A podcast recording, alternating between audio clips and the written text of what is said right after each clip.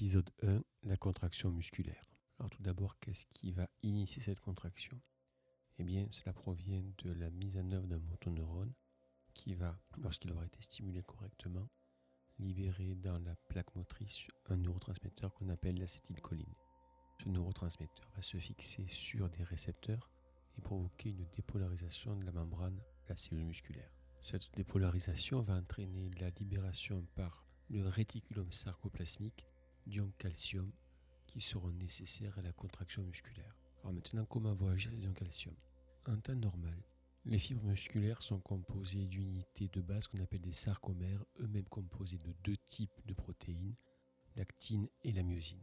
Alors avant de voir comment ces deux protéines interagissent, bien sachez que pour que les filaments de myosine et d'actine puissent se lier entre eux, il est nécessaire que du calcium soit présent ce calcium va se fixer sur une autre protéine, la tropomyosine. Lorsque le calcium s'est fixé sur la tropomyosine, eh bien le site de fixation de l'actine sur la myosine est libéré. Et nous allons voir maintenant ce qui se passe lorsque cette actine et cette myosine se fixent. Alors, tout d'abord, revenons un petit peu sur le mécanisme de la contraction musculaire. En fait, globalement, un muscle est un organe qui, qui va se raccourcir de manière à pouvoir tirer sur les os par l'intermédiaire de tendons. Vous savez après également que ces muscles fonctionnent souvent de manière antagoniste. Lorsque l'un se contracte, l'autre se relâche. Qu'est-ce qui va permettre cette recontraction globale du muscle? Eh bien, un muscle est composé d'une répétition d'unités de base qu'on appelle des sarcomères, limitées par deux zones qu'on appelle des strizèdes. Eh bien, en fait, lors de la contraction musculaire, ces strizèdes vont se rapprocher les unes par rapport aux autres, et lorsque chaque des sarcomères va se raccourcir, et bien le muscle dans son entier va se raccourcir également. En fait, lors d'une contraction musculaire, ces sarcomères vont se raccourcir parce que les filaments d'actine vont coulisser les uns vers les autres grâce à l'action des filaments de myosine. Donc en fait, nous avons une structure, l'actine, qui est mise en mouvement grâce à une molécule, la myosine. Comment se déroule ce mécanisme de mise en mouvement? Il faut savoir au préalable qu'une autre molécule est nécessaire à cette contraction musculaire. C'est la molécule de base du système énergétique du monde vivant, à savoir l'ATP. Une molécule d'ATP va se fixer sur la tête de myosine, qui elle-même est fixée au filament d'actine. La molécule d'ATP va dans un premier temps être hydrolysée, c'est-à-dire être fractionnée en ADP et en phosphatide organique. Et au moment où ces deux molécules ADP et phosphatide organique vont être libérées de la tête de myosine, celle-ci va changer de forme, elle va changer d'angle, et comme elle est accrochée à l'actine, eh bien ce changement de, forme va tirer sur le filament d'actine et provoquer la contraction.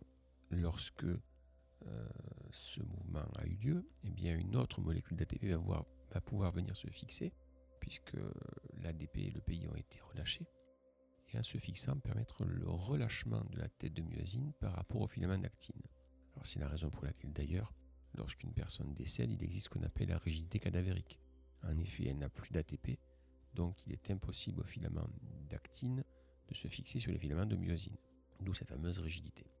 Mais revenons à quelqu'un de bien vivant.